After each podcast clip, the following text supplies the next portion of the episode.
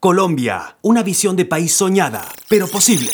Visión Colombia 2022 es un proyecto de la sociedad civil que reúne a varios centros de pensamiento de la mayor relevancia en el país. Promueve la defensa del respeto al Estado de Derecho, la democracia liberal, las libertades personales y el valor de la iniciativa privada en la comunidad política.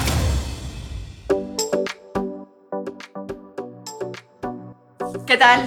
Bienvenidos nuevamente a nuestro podcast de Pensando en Colombia donde buscamos tener un análisis de la coyuntura, de lo que está pasando en el país, conversarlo, debatirlo, porque creemos en ese debate de ideas. Creemos eh, que todos eh, podemos eh, pensar de una manera diferente, pero si tenemos un norte, una visión de país, vamos a ir construyéndola, conversándola. Quiero hoy dar la bienvenida a un súper invitado.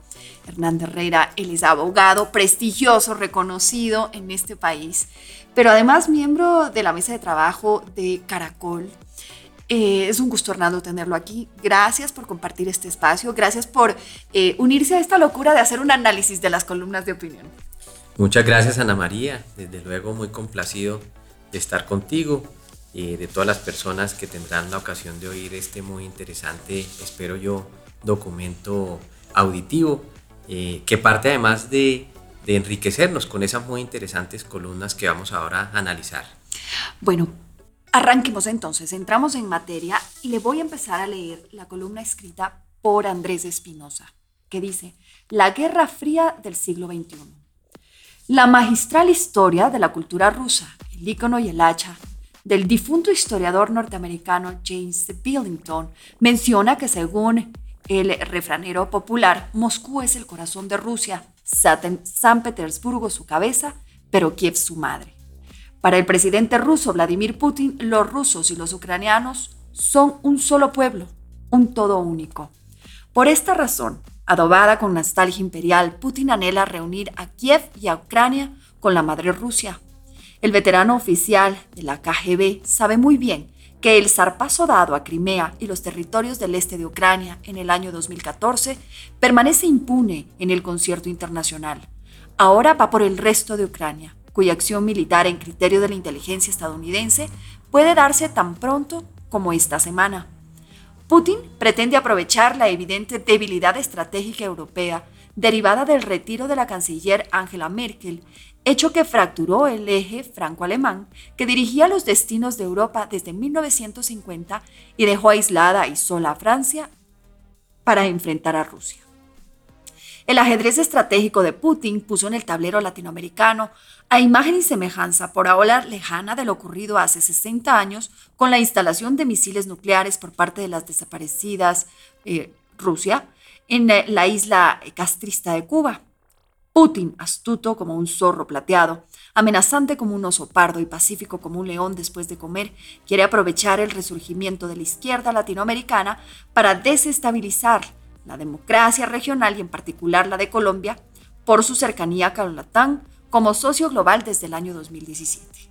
El vicecanciller de Rusia propuso desplegar infraestructura militar en Venezuela y en Cuba si Estados Unidos se interponía en sus planes en Ucrania y advirtió que podrían interferir en las elecciones presidenciales de Colombia. Posteriormente, el embajador de Rusia en Venezuela planteó de nuevo el asunto de cooperación militar ruso-venezolana. Inmediatamente después, la Fuerza Aérea de Estados Unidos envió un avión de reconocimiento sobre la zona para identificar potenciales amenazas militares rusas. Marco Rubio, senador republicano de la Florida, considera con razón que no hay mayor amenaza en nuestra región que la creciente intromisión de Rusia y China en Latinoamérica y el Caribe. El regreso de la Guerra Fría regional es una realidad inocultable. Putin viene preparando el terreno en Venezuela desde la pasada década. Rusia le vendió 11 mil millones en armamento militar pesado, construye una fábrica de fusiles AK-47 y periódicamente envía bombardeos Tu-60 con capacidad nuclear para intimidar a la Casa Blanca. Si bien una intervención militar de Putin a nivel andino luce remota, lo que se viene es la aplicación de las doctrinas rusas del control reflexivo con provocaciones cibernéticas que impacten las elecciones, fomenten la inestabilidad política y socaven la democracia colombiana. Hernando, Rusia es una amenaza real y tangible para Colombia.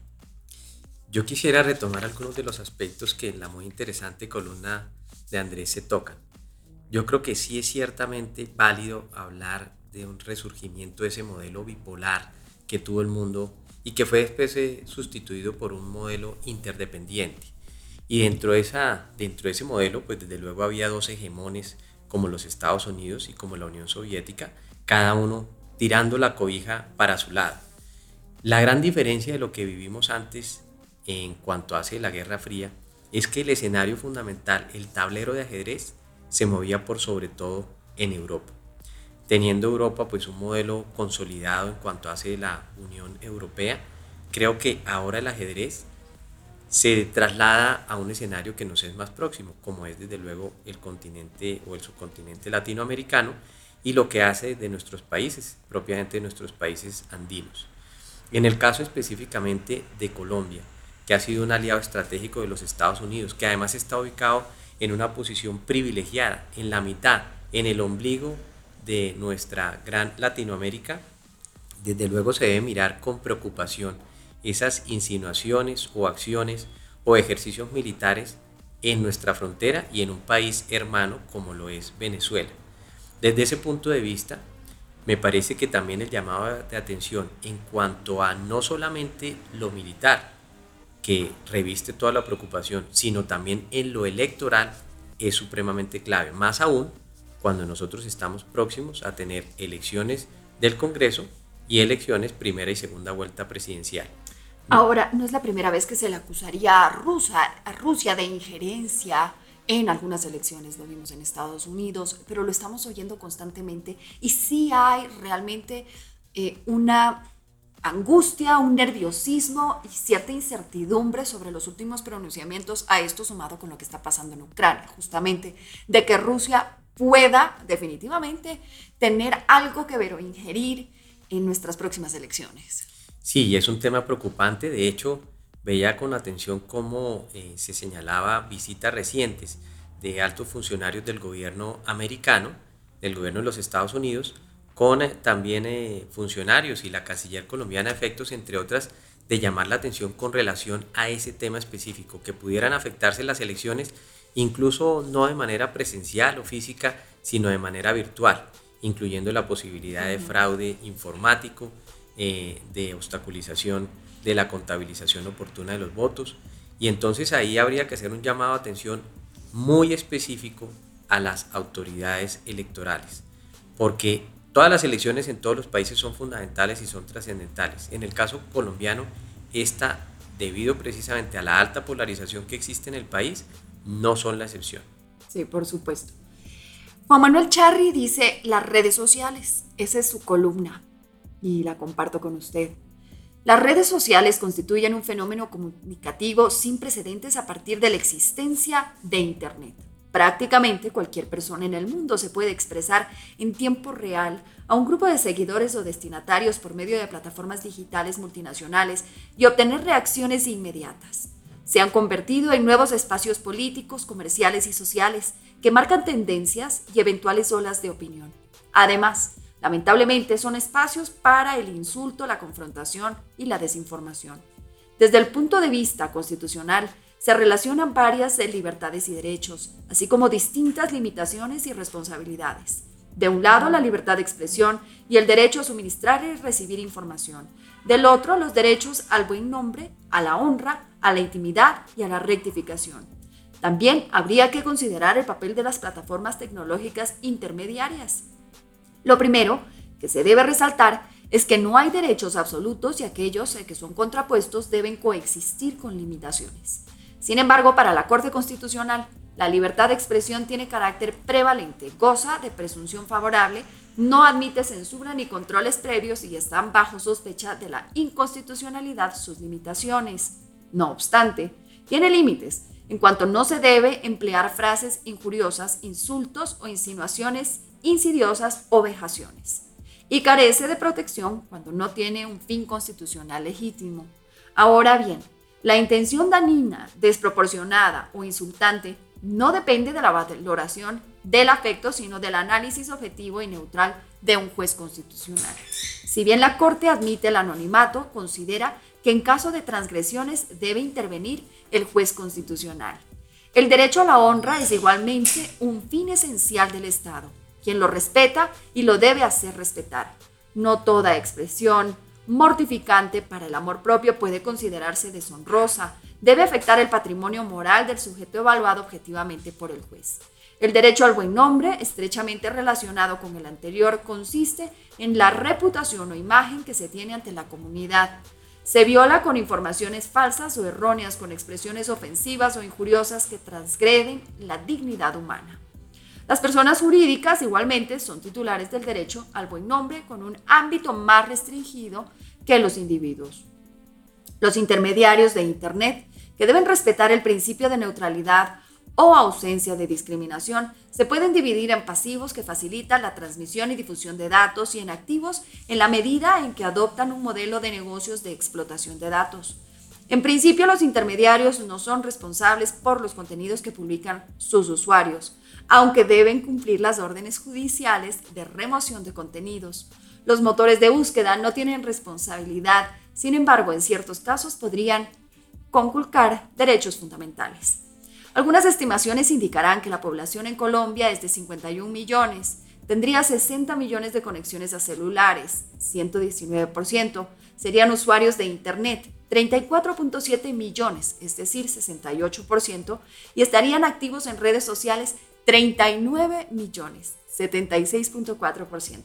Facebook tendría 36 millones de usuarios, Instagram 16 millones, LinkedIn 9 millones, Twitter 3.35 millones. El año 2020 se habrían invertido 382.6 millones en publicidad digital. Las redes sociales más usadas por usuarios de Internet serían YouTube con el 95.7, Facebook 93.6, WhatsApp 90.7, Instagram 82%, Twitter 59.2, TikTok 41.3 y LinkedIn 39. Así las cosas, las redes sociales son un enorme ámbito comunicacional que amerita una mayor protección de los derechos fundamentales de sus usuarios, en donde la libertad de expresión calificada como prevalente jurisprudencialmente sea considerada en igualdad de condiciones con el derecho a la honra, ese sí expresamente considerado por la Constitución como uno de los fines del Estado. Hace falta una ley estatutaria que regule y proteja los derechos fundamentales de quienes son usuarios de las redes sociales. Comparte que hace falta esa ley. A mí me parece que en principio sí, claro que sí, estoy de acuerdo con el profesor Juan Manuel Charri, porque desde luego en una democracia uno de los elementos primordiales es la libertad de expresión. Eh, se nos antoja además que le da expresión a otros derechos, derechos políticos y derechos ciudadanos, y por eso hay que defender la ultranza esa libertad de expresión es obviamente un bastión fundamental de los gobiernos en los cuales y de los estados en los cuales precisamente se garantiza esa democracia. Pero también por texto constitucional interno y a nivel internacional sabemos que no hay derecho absoluto, que mi derecho tiene un límite, el ejercicio del mismo también, que es el derecho ajeno, agredir precisamente la configuración y el espectro de derechos que le es asignado a una persona, a una mujer, un hombre o una sociedad. Y dentro de ese eh, eh, aspecto fundamental podríamos señalar que el ponerle freno, talanquera a lo que habemos, a veces estamos viendo en cuanto a lo que podría ser la jungla eh, virtual, que es el escenario en el que todo el mundo anda con cuchillo en la boca, con machete en mano, con hacha, exactamente. Entonces, pues, si eso es lo deseable, y si eso es lo deseable, yo quisiera comparar esa columna con una frase muy mm, interesante y un análisis que hace muchos siglos hacía un eh, gran eh, em, pensador griego, eh, Polibio. Polibio señalaba dentro de la creación de cómo se originan los gobiernos que un gobierno y la corrupción del mismo devienen otro. Pero decía que el exceso de democracia genera no más democracia, genera anarquía. Y cuando hay anarquía, precisamente no se favorece el derecho propio ni el derecho ajeno, sino todo lo contrario. Y por eso sí me parece pertinente ese llamado a atención del doctor Charry hacia una eventual regulación. Ahora, yo le pregunto sobre ya el tema de regulación.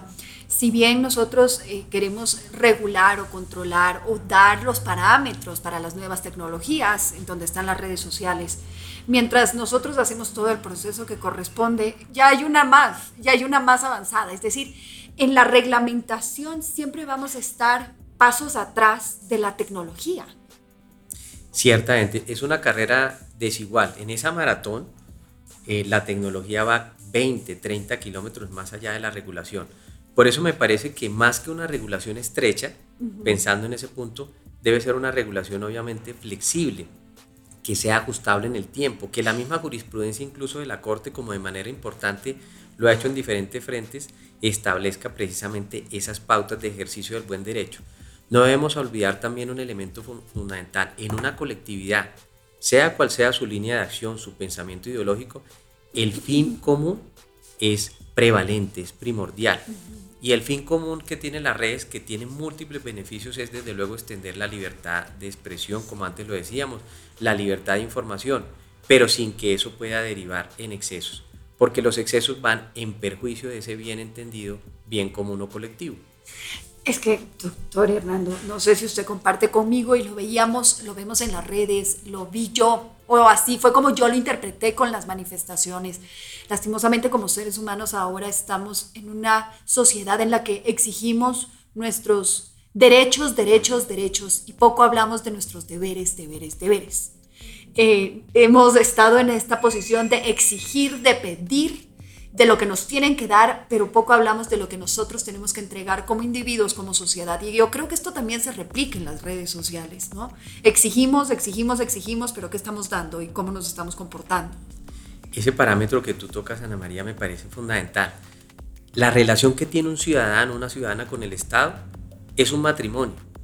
En ese matrimonio, obviamente, se parte de la base que el Estado tiene que asignar, otorgar, eh, eh, brindar unos instrumentos que permitan precisamente el ejercicio de la personalidad, el libre desarrollo de los seres humanos. Pero también hay una contrapartida. Los ciudadanos y ciudadanas estamos obligados a dar y otorgar. Y eso, en ese segundo eh, fin, a eso se le denomina derechos. Y aquí entonces, por supuesto que defendemos, sobre todo en una constitución como la del 91, que creo está bien fundamentada, pues la extensión de esos derechos. Pero esos derechos tienen correlativamente unos deberes. Y si no se ejercen ni si no se exigen esos deberes, se pierde la noción del Estado de Derecho y del Estado Social de Derecho. Rousseau nos hablaba en el pasado como el hombre cuando renunció a esa prevalencia de poder ejercer sus derechos a ultranza, ese buen salvaje, como él lo denominaba, y le entrega y le deposita al Estado sus derechos para que obviamente los limite, para que pueda, entre, comillas, tener eh, la garantía de que no va a ser agredido, que va a ser respetado en su honra, en sus bienes y por supuesto en su vida. Ese escenario tiene también un correlativo, una contrapartida, y es que el, el Estado vela por esos derechos y cómo hace para velarlos, exigiéndole a los otros un comportamiento similar de respeto que son específicamente los derechos. Entonces se requiere que en esa maratón que antes señalábamos, en la cual específicamente pues, se avanza en uno y en otro sentido, el Estado trate de recomponer esa situación para que este matrimonio sea estable, este matrimonio entre un ser humano, nacional o no de un país, residente o no de un país, y el Estado mismo propio. Bueno, le voy a compartir la siguiente columna de Alejandra Carvajal, pero le quiero primero contar, así un chismecito, Alejandra acaba de recibir un reconocimiento de acuerdo a COSHI, que es Portal Mundial de Medios, que contabiliza las visitas eh, que se hacen en cada país a los columnistas más leídos, le ha ubicado en el top 15 como una de las columnistas más leídas de este país. Así que pues nuestra felicitación, admiración y respeto por el trabajo que viene realizando Alejandra. Pues me complace sobremanera, primero porque soy su lector la sigo continuamente.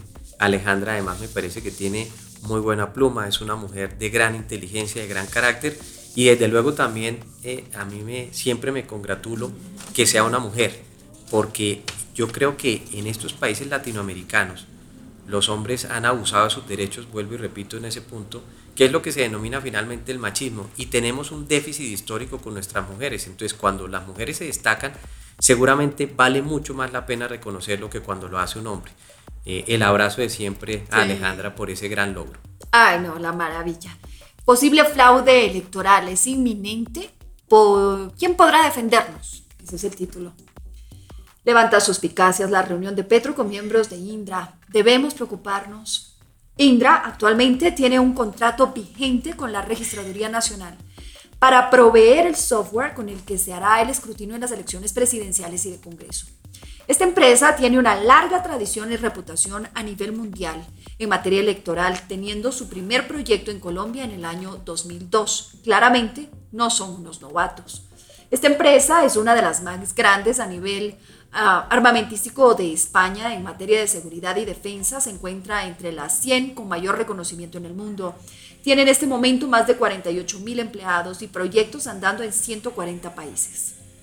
El gobierno español, a través de CEPI, eh, tiene un 18% eh, de su capital, siendo su accionista mayoritario. Las denuncias del expresidente Andrés Pastrana sobre una reunión que tuvieron funcionarios de Indra con el aspirante a la presidencia, Gustavo Petro, generan inquietudes en distintos eh, sectores. Hasta donde ha podido saberse, a esa reunión asistió no solo personal de la multinacional, sino también de otras sociedades y empresas que tienen o podrían tener intereses en realizar inversiones en nuestro país, lo cual es algo atípico. Esta reunión de manera puntual fue ambientada por Ramón Jauregui, exministro de la presidencia de Zapatero, quien está empecinado en catapultar la aspiración del ex guerrillero colombiano. Para Zapatero, la salvación de Colombia está en manos de eh, este insurgente. El expresidente español se equivoca de modo garrafal, al igual que cuando lava la imagen internacional del régimen de Nicolás Maduro. La injerencia de Zapatero en las elecciones colombianas es más que evidente. Eso es lo atípico. Volviendo a Indra. Esta es una empresa que tuvo una estrepitosa caída en bolsa cuando llegó eh, su actual presidente, Mark Murtra, en eh, mayo del año 2021. La compañía perdió en ese momento un 10% de su valor como consecuencia de la participación de Murtra en el gobierno de Zapatero, ya que se desempeñó como jefe de gabinete del Ministerio de Comercio, Industria y Turismo. Murtra es un eh, militante destacado del Partido Socialista Catalán, el cual tiene a una buena parte de sus miembros matriculados en el independentismo de esa comunidad autónoma.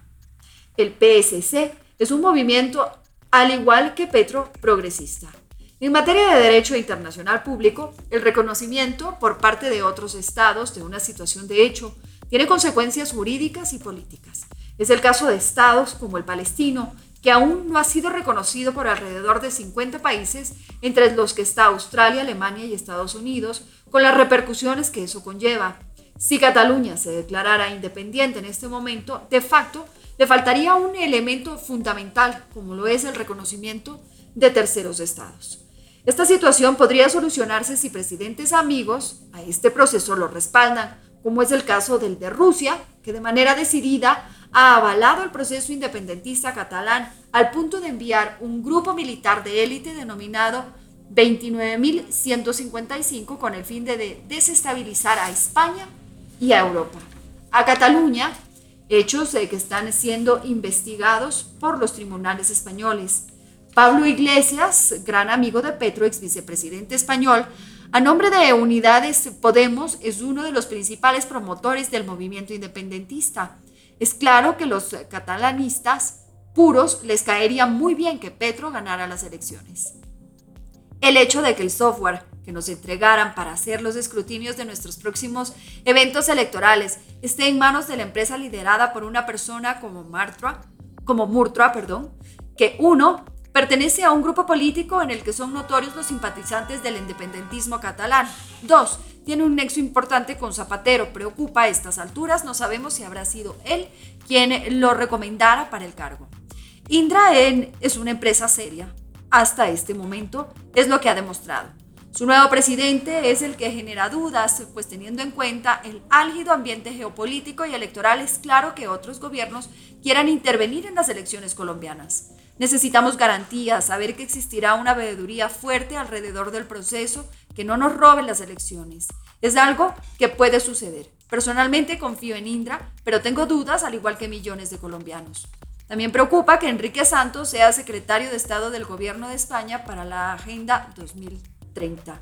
Él fue abogado de las FARC y continúa haciéndolo, pues así lo transmite en sus pronunciamientos y actuaciones. El señor Santiago define al Estado colombiano como a un Estado narco paramilitar. Para él las FARC son unos ángeles Ellos no trafican drogas, no secuestran ni matan. El hecho de que el señor Santiago tenga una gran influencia en el Estado español resulta angustiante para el proceso electoral colombiano, pues Indra es una empresa que en una porción mayoritaria pertenece al Estado español. Así de claro. ¿Quién podrá defendernos? Hernando. muy interesante lo que plantea Alejandra. Y estaba recordando una frase, ya que estamos hablando tanto de los rusos, del dictador Stalin. José Stalin decía que quien gana unas elecciones no es eh, quien vota, sino quien escruta. Es decir, definitivamente a quien se le confiere la misión de estar al pendiente del recaudo del voto electoral. Por eso el llamado de atención es absolutamente claro y es comprensible. Y desde luego partamos de la base que ahí se señala, Indra es una empresa pues seria, sin lugar a dudas. Que no es la primera vez que haría unas elecciones aquí en el país, o sea, eso tenemos que aclarar. Ella ha venido ejerciendo y lo ha hecho de una manera donde no ha habido complicaciones ni reclamos más que los que usualmente suelen darse en este tipo de elecciones, ¿no? Totalmente. Eh, pero no ha habido un mayor reclamo. Hernando, quizás lo que genera mucha suspicacia es la reunión que mantiene el candidato Gustavo Petro, que creo que fue absolutamente desafortunada y poco usual en este momento tan álgido, ¿no? Totalmente de acuerdo. Y ahí entonces el foco se centra en quien hoy en día regenta, dirija los destinos de esa empresa, de Indra, y obviamente también esa reunión que es desde todo punto de vista impertinente. Yo quisiera ponerlo en estos términos. Si un juez que decide una determinada materia contractual, por ejemplo, una controversia sobre eh, un tema digamos, que despierte dos intereses y se reúne con una de las partes, ¿será que la otra parte eso no le genera suspicacia? ¿No le genera reclamos? Desde luego que sí. Eso es lo mismo que ha pasado acá. Ningún candidato tendría que reunirse con él. y, la serie, y la serie de reuniones también que ha tenido Gustavo Petro con el registrador, ¿no? que también ha generado un malestar dentro de los centros políticos, de los partidos políticos y de los otros candidatos. Sí, y esa reunión para hacerla transparente, primero debería ser pública. Deberían haberse expedido actas de lo que pasó en esa reunión, darle a los ciudadanos la posibilidad de conocer qué se discutió ahí. Pero además, segundo, si se hacen esas reuniones, tendrían que haberse hecho con todos los demás candidatos presidenciales. El solo hacerlo con uno, pues genera obviamente todas las preocupaciones y todas las inquietudes que son absolutamente válidos eh, y válidas. Y dentro de eso también una reflexión adicional que vale la pena tener en cuenta. La registraduría colombiana ha sido de las más eficientes del continente, pero porque también en ella hasta este momento habían existido registradores o registradoras que resistían todas las reflexiones y todas las observaciones. No es lo que pasa con el actual registrador que genera tantas inquietudes, no solamente de ahora y no solamente con relación a este proceso, sino con relación a varios otros. Y por eso lo que Alejandra nos pone en ese faro, ¿no? nos lleva a volcar toda la luz en la gestión del registrador, en la gestión de la registraduría y desde luego en lo que hace de Indra. Tendrán que esforzarse doblemente en estas elecciones por hacer algo absolutamente transparente para dar esa tranquilidad. En unas elecciones, como usted dijo, absolutamente politizadas, muy complejas las que se avecinan. Hernando, le quiero agradecer. Me despido diciendo que nos quedamos preocupados con Indra, con el registrador y con el Papa los tres han hecho esa jugada. sí, el Papa, el Papa Francisco, pues, que es un hombre, sin lugar a dudas, como todo aquel que ha llegado a ser sumo pontífice, pues muy importante, muy trascendente para una comunidad. Y lo que esperamos los creyentes el que, es que el Papa sea un actor espiritual, no un... Actor político. Exacto, no un actor político. Y obviamente entonces me imagino que ahora vendrá la romería de los otros candidatos le puedo asegurar, recibidos. Le puedo asegurar que ya hay uno que está muy enfilado y que está esperando la respuesta pronta. ¿Será de Bucaramanga? sí, señor, por parte del Papa Francisco. Bueno, esperemos entonces que tampoco haya fotos ni que haya montajes de fotos como pasó en el otro caso. Hernando, de verdad, le agradezco muchísimo por haber compartido este espacio. Espero tenerlo nuevamente. Claro que sí. El complacido soy yo, Ana María. Muchas gracias a ti. Y a ustedes en casa, gracias eh, por haber estado con nosotros. Gracias por escucharnos. Nos vemos pensando en Colombia con las mejores columnas de opinión la próxima semana. Que tengan un eh, delicioso domingo. Thank you.